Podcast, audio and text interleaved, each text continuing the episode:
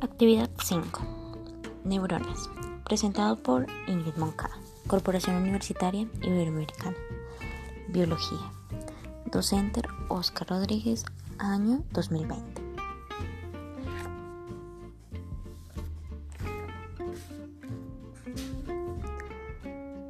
Vamos a iniciar este tema hablando de la célula.